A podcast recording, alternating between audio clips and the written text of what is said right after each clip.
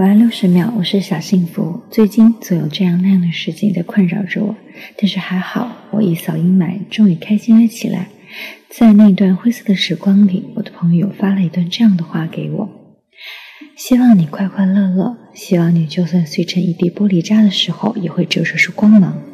总会有人不怕疼，渣的流血也来捡，然后捧你在手心。